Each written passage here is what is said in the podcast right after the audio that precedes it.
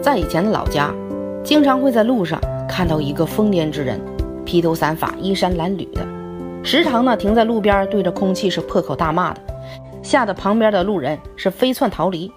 有时候呢，看到这疯汉蜷缩在屋檐的角落，瑟瑟发抖，十分的可怜，这让我们非常的疑惑呀，这疯汉到底从何而来呀？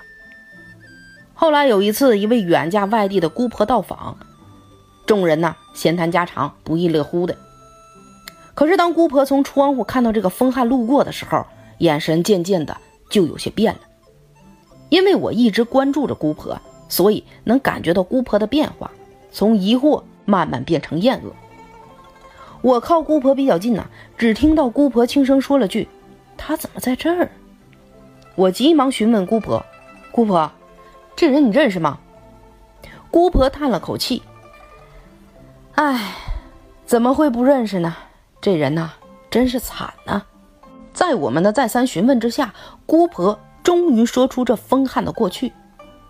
疯汉本名叫刘铁，是隔壁刘家村人，打鱼为生。这个刘铁性情暴躁，蛮横无理，时常呢跟人起口角，打架斗殴。后来呢，娶了一户外来人家的女儿李氏。李氏跟刘铁成亲之后是任劳任怨的，既要跟刘铁打鱼劳作，又要操持家务。这后来呀，李氏是十月怀胎，生了个大胖小子。刘家是欣喜若狂啊，这可是他们刘家的长孙呐。这几十年前，越穷苦的地方，重男轻女的现象越是严重，家家都以男丁数量比个高低，刘家也不例外。